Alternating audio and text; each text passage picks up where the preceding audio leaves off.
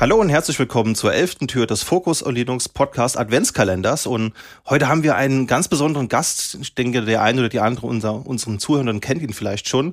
Wir reden heute mit Ingo Ebel von Radio Tux. Hi Ingo, schön, dass du mit dabei bist. Ja, hallo.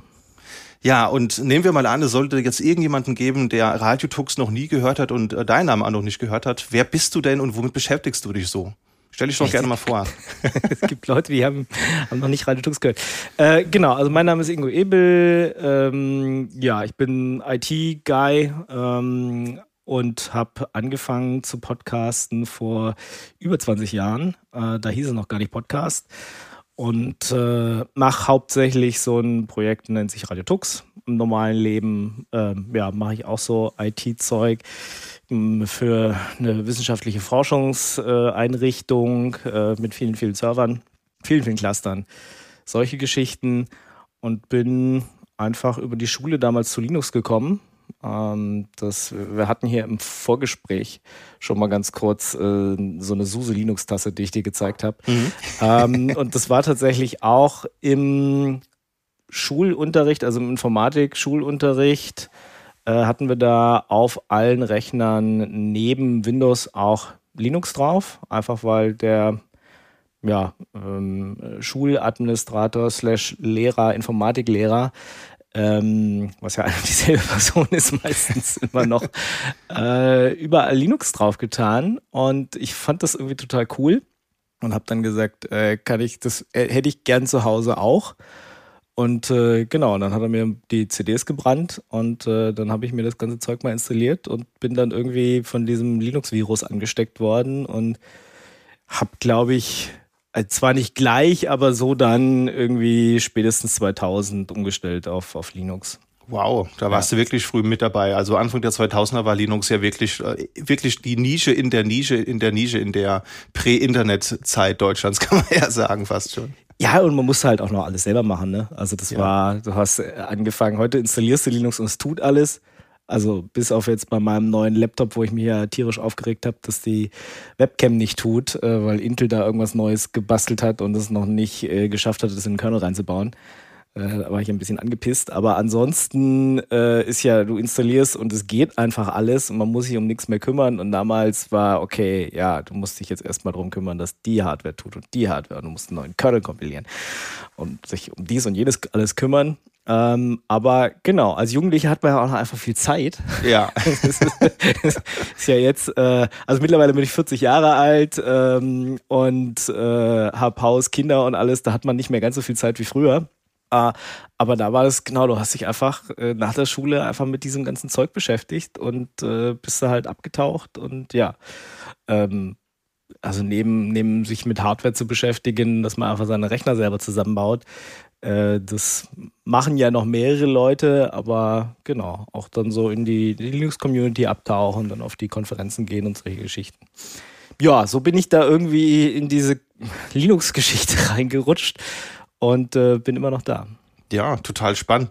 Auch interessant, dass es bei dir auch mit Suse angefangen hat. Das war bei mir auch so. Ich glaube, das war 2003 und ich war damals äh, ja, so 12, 13 und äh, habe dann so eine Computerbild mal hingelegt bekommen und da gab's die Suse Linux 7.2 Professional Computerbild Edition mhm. und das war gar nicht mal so einfach, das zum Laufen zu, zu kriegen. Dann habe ich das erstmal wieder ad acta gelegt und dann zwei Jahre später mit Ubuntu 15 da hat's dann wirklich instant funktioniert. Man hat's einfach äh, installiert und fertig. Also interessant. Ne? Die Anfang der 2000er war vieles noch nicht so schön, wie man sich heute als gesetzt hinnimmt auch. Ja? Ich meine, SUSE hat sich ja relativ viel Mühe gegeben damals. Ich meine, gut, dadurch, dass es auch, ähm, ja, kommt ja aus Nürnberg, äh, ist sozusagen die, die deutscheste Linux-Distribution, äh, die du äh, da so finden konntest. Zu der Zeit auf jeden Fall. Heute kann man auch noch Knoppix oder anderen dazu zählen. Ähm, aber das war halt, du konntest diese Box ja auch kaufen und dann hattest so ein Handbuch drin, du hattest Aufkleber da drin. Ich habe teilweise immer noch ein paar davon irgendwo rumfliegen. ähm, und äh, Startdisketten, ja, auch das brauchte man eine Zeit lang noch. und, äh, und halt die, die vielen DVDs. Also es war ja auch nicht so, dass du irgendwie Anfang der 2000er die Zeit hättest, äh, alles ins Internet laden. Ähm, äh, das ging nicht. Also ich hatte auch relativ spät tatsächlich DSL. Ähm, wir hatten ganz lange nur eine ISDN-Leitung. oder davor halt ein Modem. Und äh, ja, da konntest du nicht alles aus dem Internet laden, weil die Eltern haben dich verhauen, weil die Telefonrechnung so hoch war. äh, genau, also da war das halt, die CDs entweder zu tauschen, wie gesagt, untereinander zu brennen und zu tauschen ähm, oder eben sich die Box kaufen. Das war auch nicht, weiß ich nicht mehr, lass es 90 Euro oder, oder 50 Euro oder sowas gewesen sein. Ja. Ähm, oder doch 90 D-Mark oder sowas. Ähm, und dann hattest du halt zumindest ein Handbuch, wo du drin gucken konntest und wie gesagt so ein paar Gadgets und äh, ja, damit habe ich dann halt auch angefangen und irgendwann bin ich dann habe gesagt, okay, jetzt genug mit dem Spielkram, jetzt machen wir mal was Hardcore, bin dann zu Arch Linux. also sehr, sehr, sehr lange Arch Linux gemacht tatsächlich, weil da war dann wieder äh, dieses, okay, man muss sich alles um, um alles selber kümmern installierst und hast erstmal einen blinkenden Cursor und dann geht es erstmal richtig ab und äh, man buddelt sich nochmal an alles tief rein. Äh, und jetzt bin ich aber seit zwei, drei Jahren tatsächlich wieder zurück zu SUSE. Ähm, zumindest für meinen Desktop, weil ja, ich mag einfach KDE, haben wir ja schon drüber geredet, dass äh, wenn man so früh eingestiegen ist und SUSE benutzt hat, war man halt bei KDE, das ja. war noch 09 irgendwas. Und es, da sah ja schon immer so ein bisschen aus wie so ein Windows oder zumindest die, die Grundfunktion. Ja, du hast irgendwie da links unten Startmenü und so. Und es war halt ähm, das, mit dem ich aufgewachsen bin. Ich bin dann auch, hab GNOME zwar ein paar Mal ausprobiert, aber bin nie wirklich umgestiegen. Eine Zeit lang, nachdem ich dann nicht mehr so einen schnellen Rechner hatte, noch LXDE verwendet. Aber genau, bin jetzt tatsächlich wieder bei, bei SUSE, äh, OpenSUSE Tumbleweed gelandet, mhm. weil dieses, dieses vom Arch Linux her, ich will immer vorne mit dabei sein, das ist geblieben. Aber genau, ich wollte es mir wieder ein bisschen einfacher machen und deswegen ist das jetzt gerade bei mir meine Standarddistribution ist gerade ein OpenSUSE Tumbleweed. Ob es das für immer bleibt, weiß ich noch nicht, aber die Community ist cool. Ähm, ich genau, habe immer die neueste Software und ähm, ja, bin eigentlich sehr zufrieden damit. Ja, spannend. Ich habe ja auch auf einem meiner Testrechner ein OpenSUSE Tumbleweed auch mit dem KDE, weil ich seit Jahren mir vornehme, mich ernsthaft mal damit mal auseinanderzusetzen, weil ich habe eher so mit GNOME angefangen, habe mal XFCE benutzt mhm. Und habe bei mir im Kollegium einige Kollegen und, und Kolleginnen, die total auf KDE schwören und mich jedes Mal so kopfschüttelnd nur anschauen wenn sie sehen, dass ich einen GNOME-Desktop habe. Und deswegen habe ich jetzt einen Zweitrechner und das habe ich mir vorgenommen, an Weihnachtszeit rum mich mal näher damit zu beschäftigen und das auch wirklich mal Wochen oder Tageweise ausschließlich zu benutzen, weil ähm, hat ja durchaus Vorzüge, einen KDE-Desktop zu benutzen statt einen GNOME-Desktop. Also ist, finde ich auch eine sehr nette Sache. Ja, also ich, ich saß letztens, ich musste jemandem helfen und äh, wir haben bei uns auf Arbeit jetzt die Desktops umgestellt von Ubuntu mit der noch alten Unity-Oberfläche auf ähm, Alma Linux und mit GNOME Standard und saß dann echt davor und habe die Sachen nicht gefunden und konnte auch nicht so richtig. Ich habe gedacht, Mist, ich habe keine Ahnung, wie dieses, also das, das Bedienkonzept ist halt schon komplett anders. Klar, wenn man sich da reinarbeitet, ist es auch alles kein Problem. Es macht wahrscheinlich auch alles Sinn. Äh, aber ich saß da und habe erstmal gedacht, Moment, äh, ich kann jetzt zwar ein Terminal aufmachen, kann alles auf dem Terminal machen, aber das brauchte derjenige jetzt nicht. Der musste dies und jenes machen. Und dann war ich echt erstmal, aha, okay, das ist die Oberfläche und das geht so. Aha, aha, aha, aha. Nee, weiß ich jetzt gerade auch nicht. Müsste ich einen Kollegen fragen, der auch GNOME verwendet.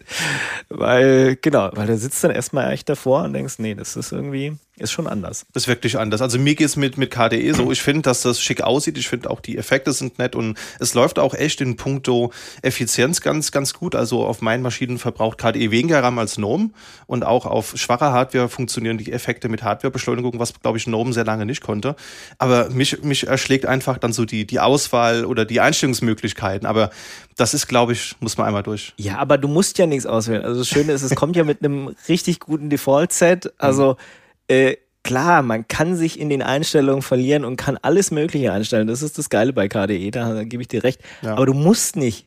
Ja, es ist, zwingt dich niemand. Du kannst auch das Ding einfach installieren und so lassen. Hm. Und erst wenn du merkst, okay, nee, also das passt dir nicht, das passt dir nicht und das hättest du gerne anders, dann buddelst du dich halt ein und änderst mal was. Aber es zwingt dich ja niemand. Und ich meine, ganz viele normale Tasks, was weiß ich, Monitor anschließen und irgendwie und oder Bildschirmfoto machen oder dies oder jenes, das ist einfach äh, super einfach. Und äh, da sind auch, ja, Defaults, die einfach passen. Ich habe da jetzt keinen, keine Schmerzen mit, die einfach so zu lassen an Sachen, wo ich nicht, wo ich nichts ändern will. Warum auch? Ja.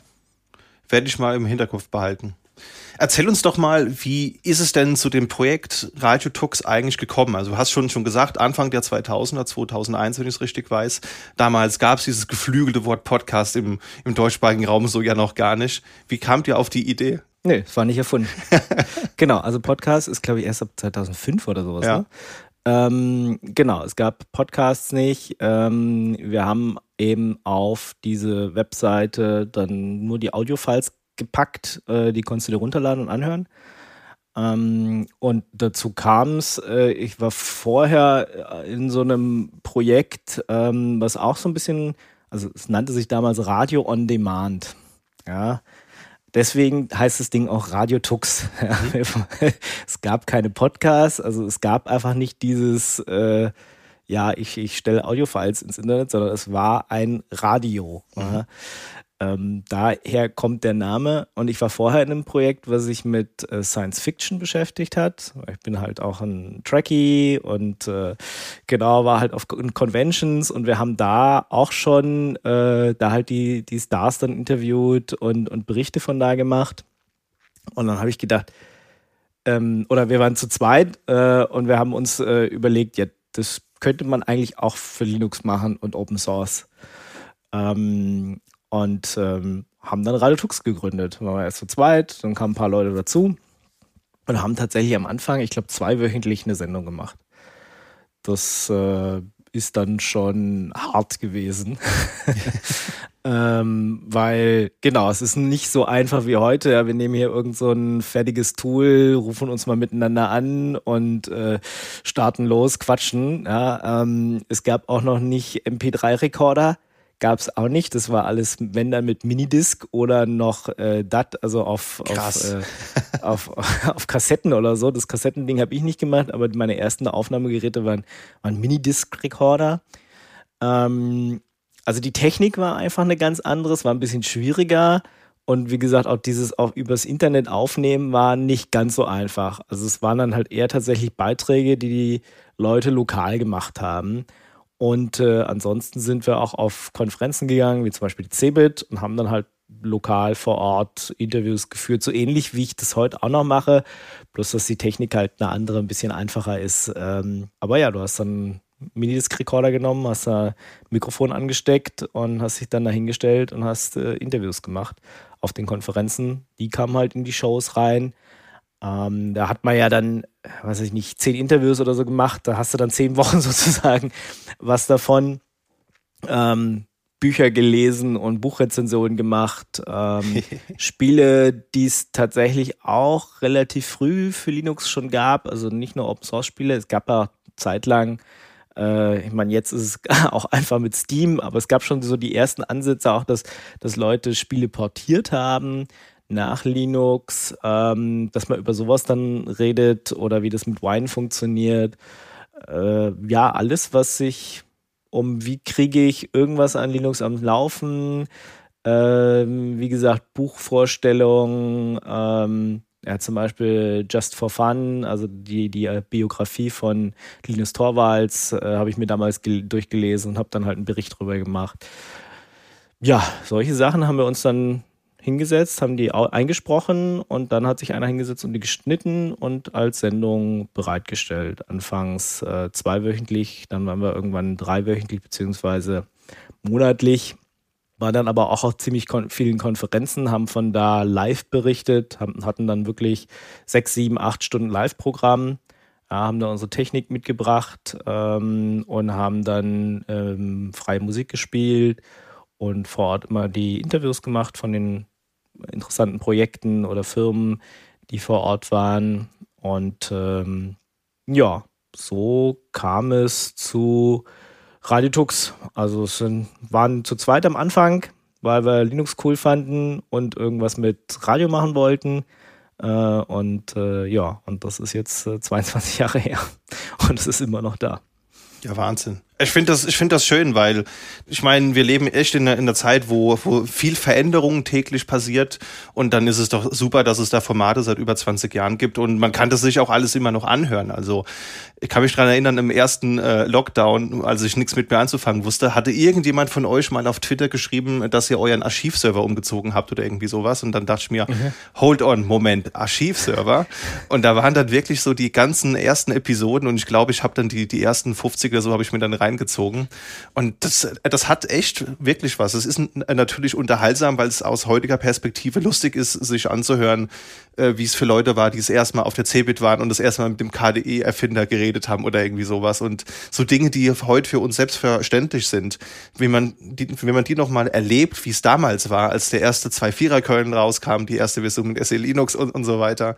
Das ist total unterhaltsam. Also da packen wir auch mal den Link in die Show Notes zur Archivseite. Das ist sehr unterhaltsam. Genau, also die Archivseite ist wirklich, äh, da ist nur ein, ich glaube, ein Nginx, also ein Webserver, der einfach alle Dateien aufzeigt, die da auf der Festplatte liegen. Aber da ist alles Mögliche. Also da liegen auch unsere, unsere Promo-Files, äh, da liegen lauter Interviews einzeln und halt die ersten Sendungen wirklich, ja, wie ich gesagt habe, zweiwöchentlich, dass man die sich wirklich durchhören kann, aber auch alles, was danach kam. Also es kam ja, ähm, als ich dann zum Studium gegangen bin, habe ich ja Radio Tux at Horaz gemacht. Das heißt, da war ich bei einem Hochschulradio, einem Hochschulradio Stuttgart.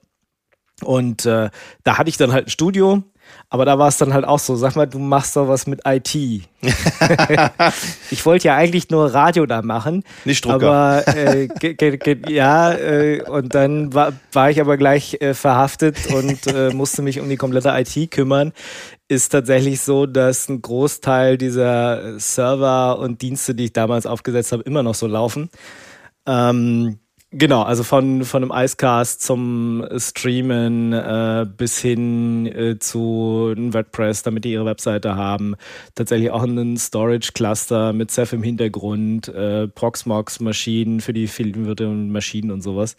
Das habe ich damals aufgebaut, ein Teil davon ähm, auch in meiner Bachelor-Thesis beschrieben.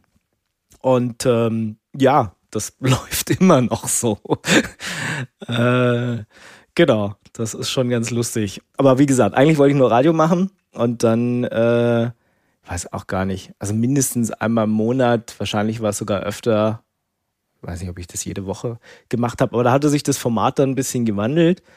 Am Anfang, so wie ich es beschrieben hatte, war es ja, ja eine Art Magazinsendung, ja. Also da war äh, wirklich ein Beitrag, ein Interview, ein Beitrag, ein Interview und dann war die Show mit Moderation dazwischen.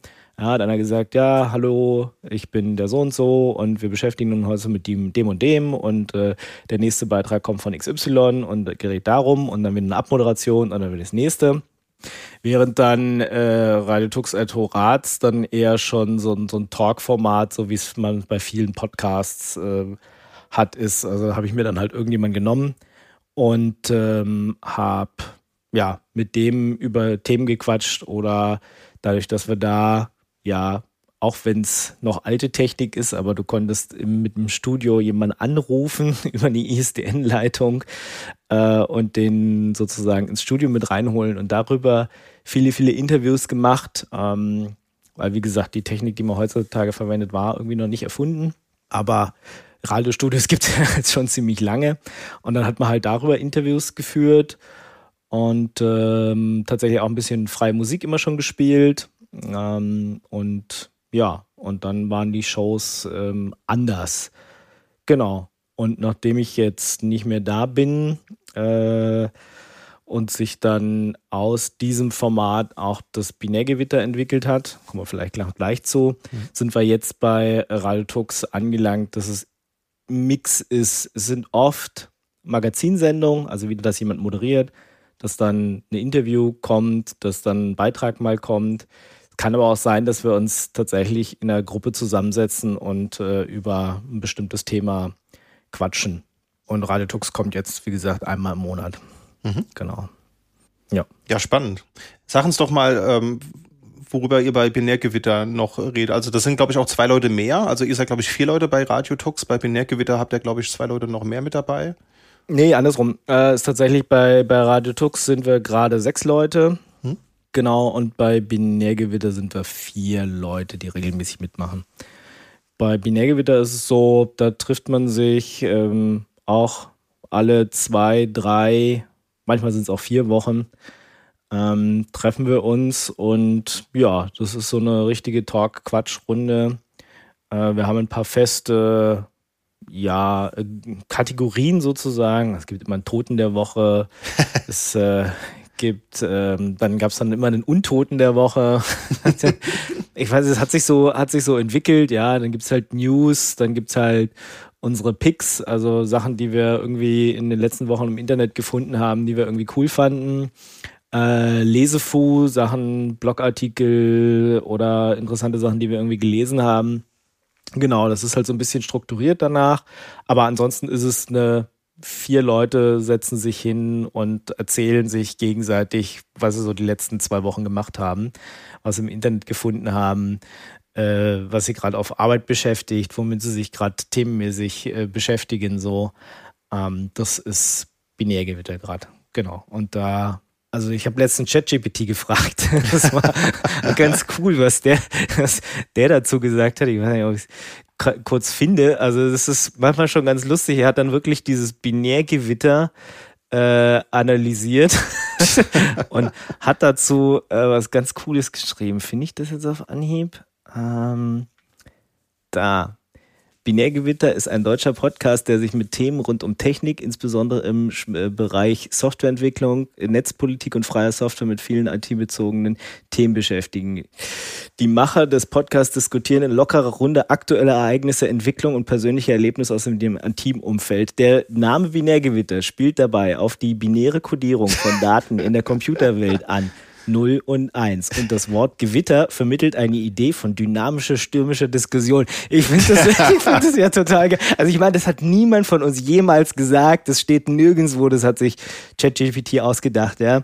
Äh, wie bei vielen Podcasts variiert der genaue Inhalt je nach aktuellen Ereignissen und Interesse der Macher. In der Regel geht es aber immer um Technik und deren Auswirkungen auf Gesellschaft und Kultur. So, das ist die Zusammenfassung, die ChatGPT äh, von unserem Binärgewitter-Podcast macht. Wahnsinn. Also wenn, wenn das jetzt nicht marketingtechnisch perfektioniert ist, dann Ey. weiß ich auch nicht. Das könnt ihr eins zu eins so auf die Webseite packen. Ja, korrekt. Ich habe ich, ich hab, ich hab ihn nur gefragt, was ist Binärgewitter? Ja? Das, und das ist die, das ist die Aussage dazu. Das fand ich schon ein bisschen. Also manchmal ist, manchmal ist dieses ChatGPT erzählt einem auch totale Grütze, aber an der Stelle habe ich gedacht, wow, krass, okay. ich glaube, ich nehme das, ja, und pack das so auf unsere Webseite, weil das ist echt eine gute Zusammenfassung. Ja. Ja. Das, also, ist, das ist echt gut, das, das kann man so stehen lassen. Ja. Gibt es denn irgendein besonderes Highlight in den ganzen Jahren, wo ihr schon Podcast, wo du so sagst, das war für mich die beeindruckendste Folge oder das war die äh, spannendste Zeit damals? Spannendste, also spannendste Zeit war tatsächlich mit, ähm, wenn wir auf irgendwelche Events gegangen sind und von da nonstop live berichtet haben. Mit, mit Musik, mit Interviews, mit allem Pipapo. Das war, glaube ich, mit am, am spannendsten und am coolsten. War zwar auch sehr anstrengend, ja, weil klar, da musste man die ganze Technik hinbringen, das musste man alles organisieren, aber wir hatten dann meistens auf, zum, auf den Linux-Tagen zum Beispiel einen großen Stand. Egal, ob der Linux-Tag jetzt, weiß ich nicht, der war in Berlin, der war ähm, Mainz, glaube ich, äh, Karlsruhe, also er war ja an vielen verschiedenen Stellen. Ähm, und da waren wir dann live vor Ort und haben die ganze Zeit von da berichtet, aber auch von kleineren Events wie Chemnitzer Linux-Tage und sowas, äh, Kieler Linux-Tage. Also wir waren da ziemlich, ziemlich viel und überall. Nicht auf allen haben wir Live-Events gemacht, aber das war, glaube ich, mit am coolsten, weil da hat man uns gesehen, da haben wir dann den 10. Geburtstag auch gefeiert äh, mit, mit Standparty. äh, genau, haben wir uns ein äh, bisschen Bier und ein bisschen äh, ähm, Softdrinks äh, geholt und hatten dann abends Musik aufgedreht und äh, gequatscht und so. Also das war schon mit am spannendsten und ich meine, ansonsten, ja, war man tatsächlich bei ziemlich vielen Sachen dabei. Also ich habe Mark Shuttleworth 2005 das erste Mal interviewt. Also cool. du hast ja vorhin gesagt, dass so mit Ubuntu 5.10 oder sowas und das war genau die Zeit. Ähm, äh, da hat er ja lauter CDs immer und DVDs immer verteilt. Also so ist ja Ubuntu groß geworden. Ja. Du bist auf irgendeine Veranstaltung gegangen und es gab diese CDs und Mark Shuttleworth war in Stuttgart Ich glaube, das war die GUADEC, also die GNOME User und Developer Konferenz. Und genau, und da habe ich mir Mark Shuttleworth geschnappt und habe mit ihm, ich kannte ihn gar nicht. Ich kannte auch Ubuntu nicht großartig. Das war ja noch alles neu und habe ihn dann kurz mal gegoogelt sozusagen. Und äh, ich meine, er war ja im Weltall und über sowas haben wir dann alles gesprochen. Äh, ich hatte ihn auch noch ein zweites Mal äh, auf einem der Linux-Tage. Da war er dann, da war Ubuntu und so alles schon bekannter. Da war das Gespräch dann halt ein bisschen anders. Dann äh, waren wir tatsächlich so mit bei der Geburt von The Document Foundation dabei. Mhm. Das ist die äh, ja, Stiftung, die hinter äh, LibreOffice steht. Das heißt also, das war, das war ein Open Office äh, Kongress in München und äh, genau kurz danach oder kurz davor wurde halt äh, die Document Foundation gegründet und da hatte ich mit dem Florian, heißt er glaube ich Florian Effenberger, der äh, auch der Vorsitzende der Foundation ist äh, und die auch mitgegründet hat und da jetzt auch immer noch aktiv ist, einfach mal auseinandergenommen. Warum kam es jetzt dazu? Also warum der Bruch mit, mit Open Office? Ähm, ich glaube, heutzutage redet keiner mehr von Open Office. Ne? Mhm. Also das, äh, ja, LibreOffice hat da einfach die, ja, die Konsequenzen richtig gezogen, dass Oracle da einfach nicht aus dem Pod kam ähm, und haben das Ding geforkt und sind halt jetzt wesentlich erfolgreicher, das Projekt, und sind mit einer Stiftung im Hintergrund aufgestellt. Also das hatten wir damals begleitet. Dann waren wir auch bei sozusagen der Geburt von Nextcloud mit dabei, weil äh, genau Frank Karliczek, also den, den Gründer von OwnCloud und auch Nextcloud, kenne ich relativ gut und das war auch in der Stuttgarter Zeit ähm, und dann gab es halt ein Event in Stuttgart, wo alle aus dem Umfeld, äh, die auch mit in die neue Firma gehen wollten, sich dann getroffen haben und das ja ähm, angekündigt haben und äh, genau und dann waren sie alle erstmal ganz happy. Zwar auch ein bisschen ängstlich, weil ja nicht klar war, ob das Ding fliegen wird, aber erstmal ganz happy, dass sie eben nicht mehr von, von Venture Kapital abhängig äh, sind und da eine Lösung gefunden hatten.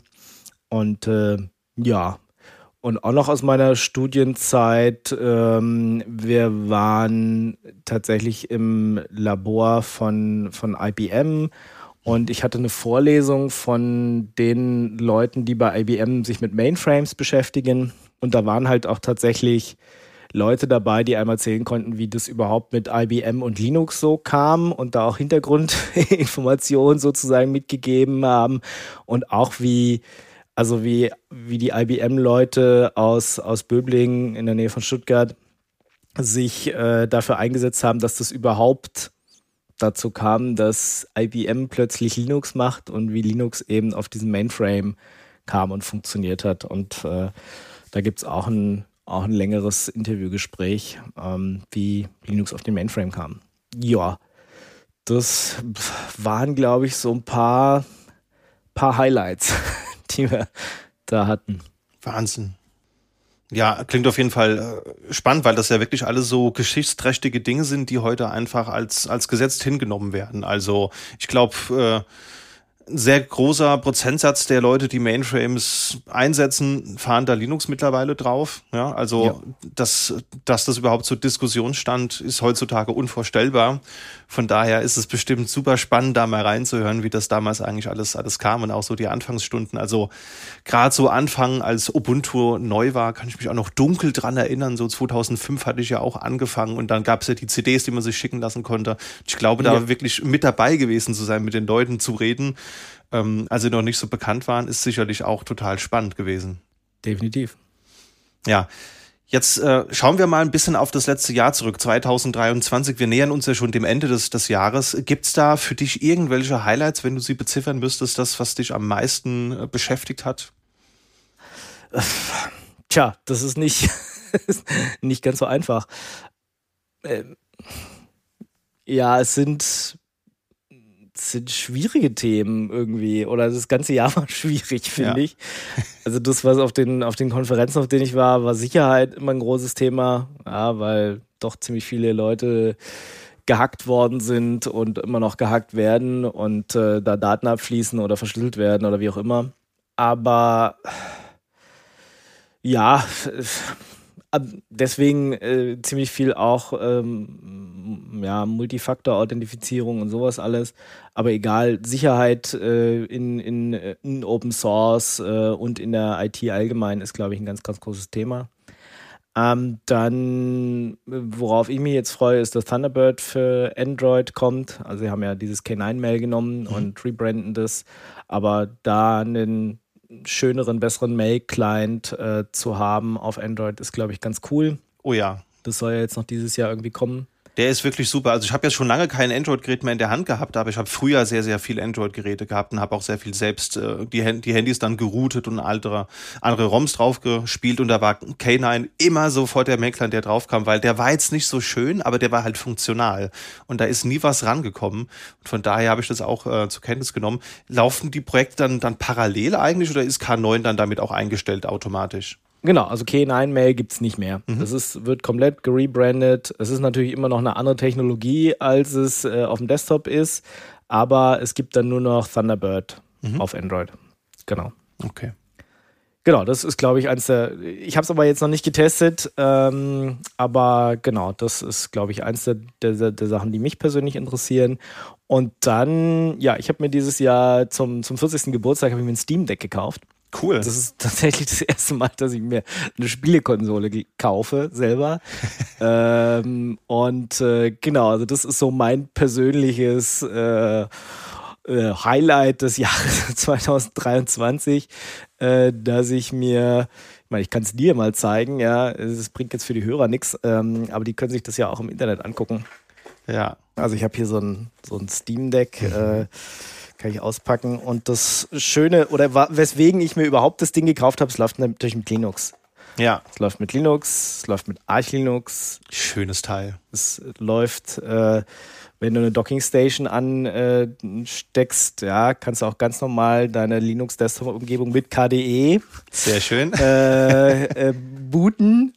und das ist halt einfach schon geil. Also es ist ein wirklicher PC nicht nur, dass man lauter Spiele drauf spielen kann. Ähm, und jetzt, äh, als ich letztens krank war, hatte ich tatsächlich wieder mal ein bisschen Zeit, sonst fehlt einem ja immer die Zeit, äh, Sachen zu machen. Aber genau, dann habe ich das Ding hier genommen und habe endlich mal wieder ein paar Spiele gespielt, egal ob es jetzt Autorennen oder Adventure oder sowas ist. Und da das mit Linux läuft, wollte ich das Ding unbedingt haben und äh, habe mir das dann mal geleistet und ja, cool ist einfach, dass das ein richtiges Linux ist und man alles damit machen kann, wenn man will. Und äh, habe dann auch gleich von Hörern irgendwie Tipps bekommen, ja, du kannst auch das austauschen und du kannst an die Festplatte auch äh, vergrößern und äh, dies und jenes. Also noch habe ich jetzt nicht äh, viel an der Hardware gebastelt, aber ähm, ja, mal eine größere Festplatte einbauen oder sowas ist da dann wahrscheinlich dann eins der ersten Sachen, die man machen möchte. Ich finde das Ding auch total super. Ich muss zugeben, ich bin kein ambitionierter Gamer, also es kommt bei mir extrem selten vor, dass ich mal Zeit finde, was zu äh, spielen.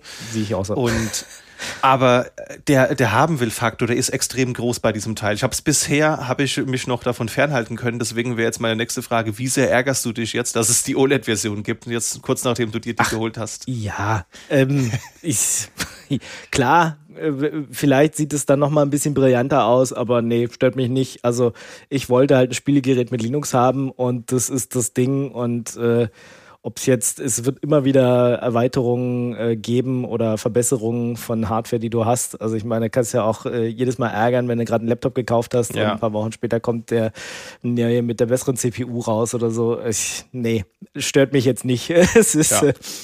Ist halt so. Genau, also das ist halt eigentlich immer so, egal wann du dir was kaufst, spätestens ein paar Monate später ist es ja faktisch schon, schon veraltet und von daher die OLED-Version finde ich halt deswegen interessant, weil das Display ein bisschen größer ist, man ja 90 statt 60 Hertz hat, die ähm, Nanometer von 7 auf, auf 6 gegangen sind und man halt auch etwas besseren WLAN-Chip hat. Aber der Unterschied von OLED zu Non-OLED, der ist natürlich schon echt cool, muss man sagen. Also da merkt man echt einen Unterschied, gerade so die Schwarzwerte.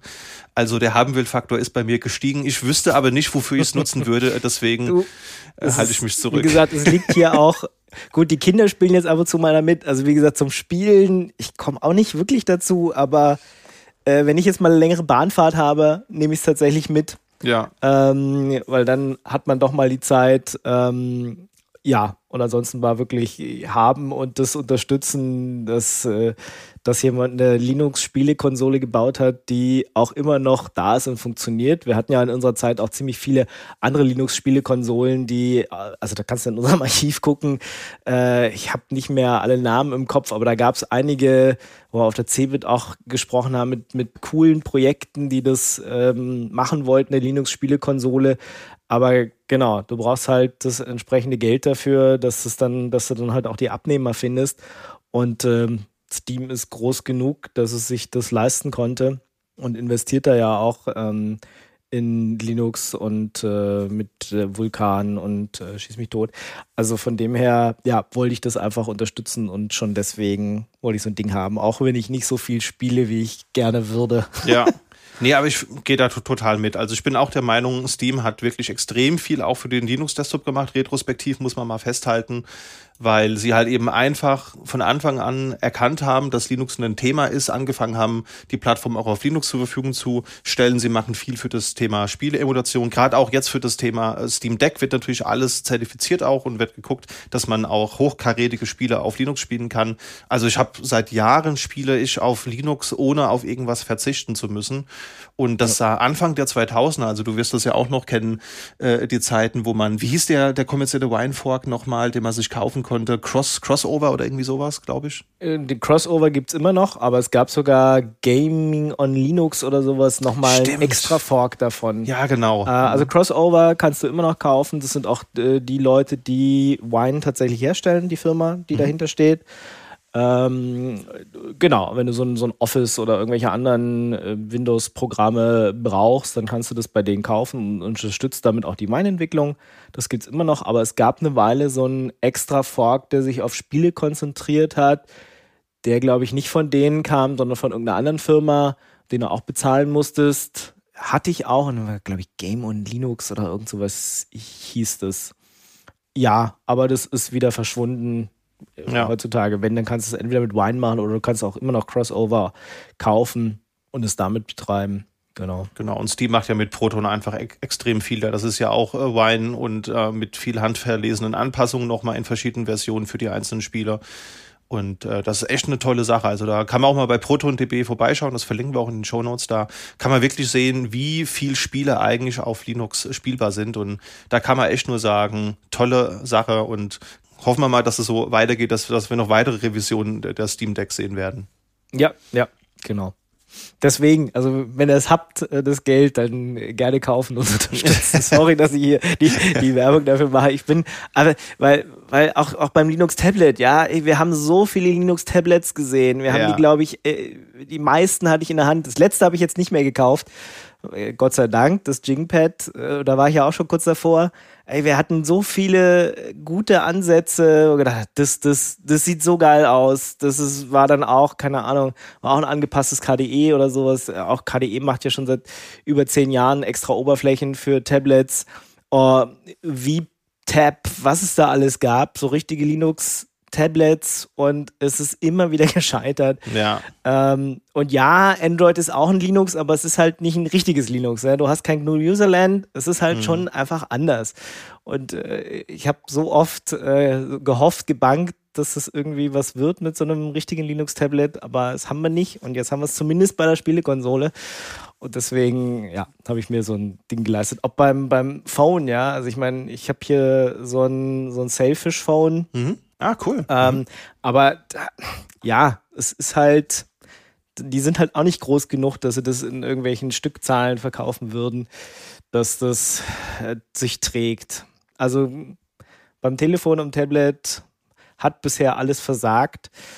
Äh, so, genau, die Hoffnung ist, dass wir, dass wir zumindest so eine Spielekonsole haben, die mit Linux läuft und äh, es ist einfach geil, du steckst es an und dann hast du dann Desktop und dann wenn du dann doch mal deinen Laptop irgendwie vergessen hast, ich meine, ein Großteil hat man ja mittlerweile in der Cloud liegen ja. und äh, ja, kann dann trotzdem arbeiten.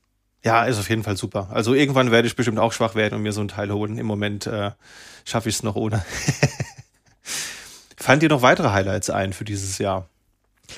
Ja, gut, ich meine, was ganz groß war, ist natürlich, wir hatten es ja auch schon kurz erwähnt, ChatGPT, also alles, was mit AI zu tun hat. ein Teil von ChatGPT oder ein Teil von OpenAI ist zum Beispiel auch dieses Whisper. Das verwenden wir auch bei uns im Podcast, um die Chaptermarks zu generieren. Also dann macht halt so Text-to-Speech-Sachen und dann kannst du, ähm, haben wir ein kleines Programm geschrieben, was dann halt merkt, okay, wenn Toter der Woche kommt an Position X, dann äh, macht daraus ein Chaptermark. Ähm, genau, und das ist tatsächlich Open Source, während der Rest von OpenAI ja Closed Source ist wie ChatGPT. Aber es gibt auch mit Local AI, äh, was ist das? Local AI.io ähm, lauter solche Large Language Models, äh, mit denen du das auch lokal alles betreiben kannst. Also wer da die Sachen selber hosten will, findet da definitiv ähm, Möglichkeiten. Muss man nicht sich auf äh, ChatGPT unbedingt konzentrieren, weil da trainierst du den ihre AI und äh, ja, es ist halt Closed Source und wird wahrscheinlich auch immer so bleiben. Aber es gibt einige Firmen und einige Projekte, die das Zeug auch als Open Source machen, sodass du das auch selber betreiben kannst. Und äh, ja, ich hoffe, dass das noch mehr Traction kriegt. Und dann zum Beispiel gerade bei Nextcloud ist es ja jetzt mit dem Nextcloud Assistant auch drin, dass du auch in der Nextcloud tatsächlich irgendwie sagen kannst, hier tipp mir mal einen Text oder fass mir mal den Gesprächsfaden äh, von der E-Mail-Thread oder sowas zusammen. Also das ist schon schon ganz cool. Und ähm, ja, mal gucken, wie sich das nach dem Hype entwickelt, ja, ob wir da äh, in ein paar Jahren immer noch so drüber reden werden, ob es normal geworden ist. Definitiv weggehen wird es nicht mehr. Ja, also das äh, ist, glaube ich, das kann man, glaube ich, sagen. Es wird nicht mehr weggehen, aber es wird abflachen und ähm, ja, hoffentlich wird es sinnvoll in Produkte eingebaut und auch benutzt. Und äh, genau, die Hoffnung ist, dass da viel von Open Source ist, dass man es auch selber verwenden kann und äh, die Daten eben nicht in die Cloud gehen und irgendwo verschwinden, sondern dass es ja meine eigene, meine eigene Cloud ist, meine, meine Daten bei mir bleiben, digitale Souveränität, alles, was dazugehört. Genau, also das ist mir wichtig und das war definitiv ein Thema von 2023. Absolut. Ich hatte auch einen Eindruck, wir waren auch auf einigen Konferenzen. Wir waren zum Beispiel auf der Red Hat Summit, wir waren auf der SuseCon in, in München. Und äh, ich habe auch so einen Eindruck, bei jeder Produktankündigung dieses Jahr musste mindestens 13 Mal AI genannt werden. Ja, ja. Alle mussten Assistenten haben, also wirklich in verschiedensten Produkten, wo man es nicht erwartet hätte, wo man vielleicht auch nicht die Notwendigkeit primär gesehen hätte, war jetzt auf einmal so ein Chat-Prompt drin, einfach nur damit man, äh, damit man auch kann, ja, AI macht. Ja, mhm. genau. Von daher, das war definitiv ein äh, Thema. Und ja, ich finde auch das Thema digitale Souveränität und Lokalhaltung, das ist natürlich auch echt ein Thema. Also deswegen finde ich es auch so schön, dass Nextcloud da so viel in die Richtung macht, dass man halt eben selbst diese Ressourcen lokal hat und seine Daten nicht verkaufen muss. Da würde ich mir auch wünschen, dass es in die Richtung weitergeht. Definitiv. Hast du noch was, was du an unsere Zuhörenden richten möchtest? Gibt es irgendwo eine Community, ähm, wo man bei euch mitreden kann oder die, die, die Podcasts werden wir auf jeden Fall verlinken. Äh, ein, ein Highlight noch. Ich habe gerade in den, in den Sachen gesehen, worauf wir uns wir immer wieder freuen weil das äh, sich so wie ein Running Gag durch die Show zieht, äh, mhm. einen ButterFS-Nachfolger. ähm, gibt ja Leute, die auf ZFS setzen. Ich mache das nicht, will das auch nicht, äh, lizenztechnische Gründe. Und wir hatten dann uns immer einen ButterFS-Nachfolger gewünscht und haben den CheeseFS genannt. ähm, und jetzt kommt Bcachefs tatsächlich in den nächsten Linux-Kernel rein. Ähm, und das könnte halt so ein ButterFS-Nachfolger sein. Cool. Das sieht äh, ganz, ganz gut aus. Werde ich dann, wenn es im Kernel drin ist, auch mal probieren und äh, soll so ähnliche Features haben wie ZFS und ButterFS. Persönlich verwende ich ButterFS ja auch auf meinem Laptop, aber äh, diese RAID-Funktionalitäten sind halt äh, nicht stabil und werden es scheinbar auch nicht mehr. Das haben wir jetzt 20 Jahre ja irgendwie nicht hingekriegt. Die Hoffnung ist, dass Bcache FS da alles besser macht. Mhm. Äh, Community, ja, also wir quatschen eigentlich alle auf Mastodon äh, miteinander.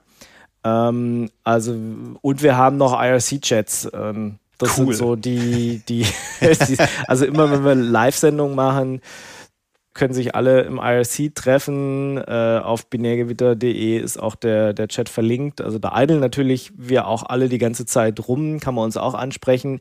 Aber es ist nicht garantiert, dass wir da äh, aktiv reingucken, außer wenn wir eine Sendung machen. Aber es sind halt alle da und äh, wenn einer da ist, kann man ihn auch anpingen. Und äh, ansonsten auf Mastodon X, Twitter, ich bin immer noch da, ich lese so alle drei, vier, fünf Tage, gucke ich auch mal rein. Wenn mich jetzt jemand anschreibt und ich, weiß ich nicht, schreiben die einem noch Mails?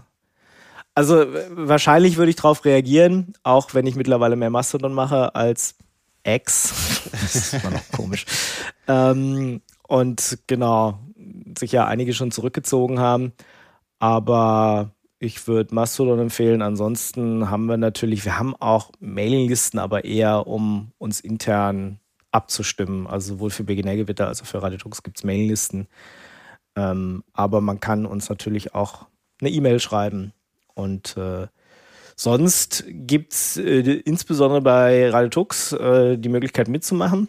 Also wir haben ja schon gesagt, Radio Tux ist sehr, sehr alt und war immer die Idee, ein Mitmachprojekt zu sein. Mittlerweile ist es relativ einfach, seinen eigenen Podcast zu machen, klar. Aber äh, wenn man das mit Leuten machen will, die das schon lange tun, vielleicht ein paar Tipps abgreifen will oder auch mal jetzt nicht gleich einen eigenen Podcast starten will, weil da hängt ja dann doch ein, einiges dran. Ja, muss ich irgendwie überlegen, Webseite hast du nicht gesehen. Aber wenn man an Linux, Open Source, Netzpolitik, solchen Sachen interessiert ist, dann gerne bei uns aufschlagen, sagen, hey, ich habe Lust mitzumachen. Gerne auch nur ein paar Mal im Jahr dann verteilt sich das auch auf mehreren Schultern. Ja, einfach sagen, okay, hier, ich hätte Lust, über Thema XY zu quatschen. Habt ihr nicht äh, Zeit? Dann gerne melden und je nachdem, wenn man mehr Lust hat, dann kommt man mit auf unsere Mailingliste und ähm, ja, kann teilnehmen. Genau, also Radetux ist wirklich so ein, so ein Mitmachprojekt, während Binärgewitter, ja, es ist halt so ein eingeschworenes Team. Wir kennen uns seit Studienzeiten und äh, machen da unser Ding. Ähm, aber es sind ja gerne jederzeit Hallo sagen, entweder auf irgendwelchen Konferenzen, wo wir sind. Manchmal machen wir auch Hörertreffen und äh, da dazu kommen. Das sind auch immer so ein Community-Events, wenn man sagt, okay, oder äh, wenn ihr merkt, okay, einer von uns ist auf irgendeiner Konferenz, auch gerne per Mastodon und Co. anschreiben und sagen, hey, ich habe Lust, äh, euch mal zu treffen. Also habe ich das in, auf der KubeCon in Amsterdam auch gemacht und habe mich dann mit einem Hörer getroffen und glaube, Stunde oder mehr unterhalten. Also sowas geht natürlich auch immer. Cool. Ich finde es auch schön, dass ihr noch konsequenterweise IRC habt, ja, weil wenn es euch seit 20 Jahren gibt, dann müsst ihr natürlich noch ein IRC haben. Ja, so, genau. Slack und sowas haben wir nicht gemacht. Also machen wir nicht. Äh, das Einzige, was gehen würde, wäre noch Matrix zu machen. Ähm, aber ich hatte einen eigenen Matrix-Server aufgesetzt und dann war irgendwas und dann habe ich ihn wieder abgeschaltet und IRC ist äh, immer noch da sozusagen und wir sind auf Libera Chat, äh, sowohl mit einem Radiotux-Kanal als auch mit einem Binärgewitter-Kanal. Und äh, genau, das machen ja auch viele Open Source Projekte noch. Ja. Also entweder haben sie dann noch eine Bridge oder sowas zu irgendwas anderem, aber genau, also viele Open Source Projekte findet man noch im IRC. Das ist super. Ja, ich finde find das toll, wenn, wenn Leute mal kein Discord benutzen oder kein äh, Slack, weil im Endeffekt IRC reicht halt vollkommen aus, ja. Also äh, vielleicht mit der, mit der Matrix Bridge irgendwie, wenn man von unterwegs schreiben will. Aber ich würde behaupten, 90 Prozent von dem, was man, was man macht, nämlich schreiben, ähm, ist da wunderbar mit abgegolten und ich habe keinen Client, der mir 512 MB RAM frisst oder so. Aber das ist, glaube ich, so eine unpopular Opinion, die ich da habe. ja, genau, wir nutzen auf, äh, auf Arbeit auch eher MetaMouse und das ist halt auch, genau, das ist halt auch ein, ja, abgespeckter Chromium, ne? Der, ja. der Electron-App. Und äh, ja, das frisst da tatsächlich immer ziemlich viel RAM. Da ist so ein kleiner IRC-Client, der einfach nur Text hin und her schickt. Ja. Schon irgendwie einfacher, ja. Ja, das irgendwie, naja, vielleicht haben wir auch das, das große Problem nicht verstanden, warum wir einen, einen 2 Gig fressenden äh, Client brauchen, aber das können wir vielleicht später mal eruieren.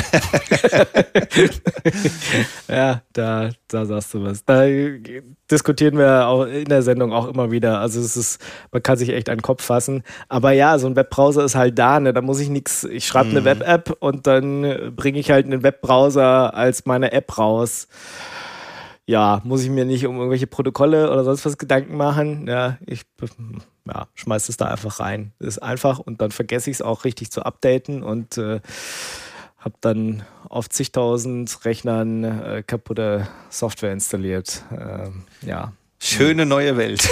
ja. Gut.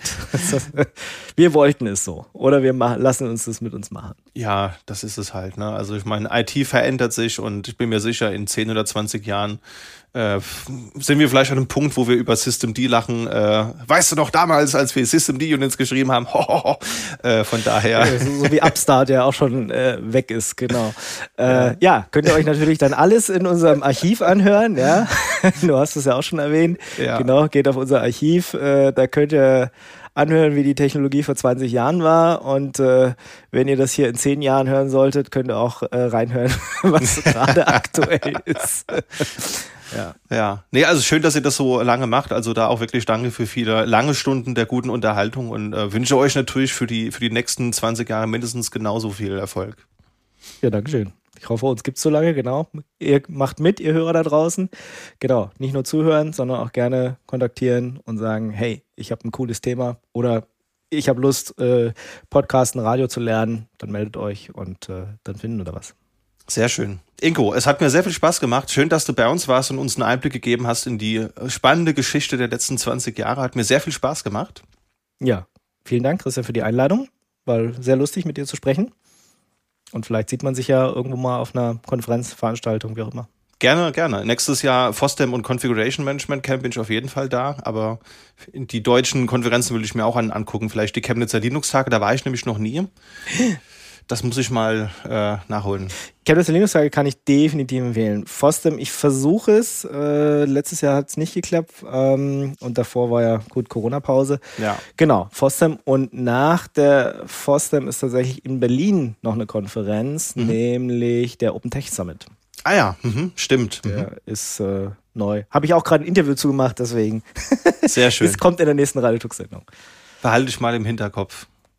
Wunderbar. Dann wünsche ich dir noch einen schönen restlichen Dezember. Komm gut rein und äh, dann hören wir uns bestimmt ganz bald mal, mal wieder. Ja, dann hoffe ich, äh, ihr habt eine schöne Zeit. Äh, passt auf euch auf und äh, genießt das Wetter da draußen. Ciao, ciao. Bis dahin. Ciao.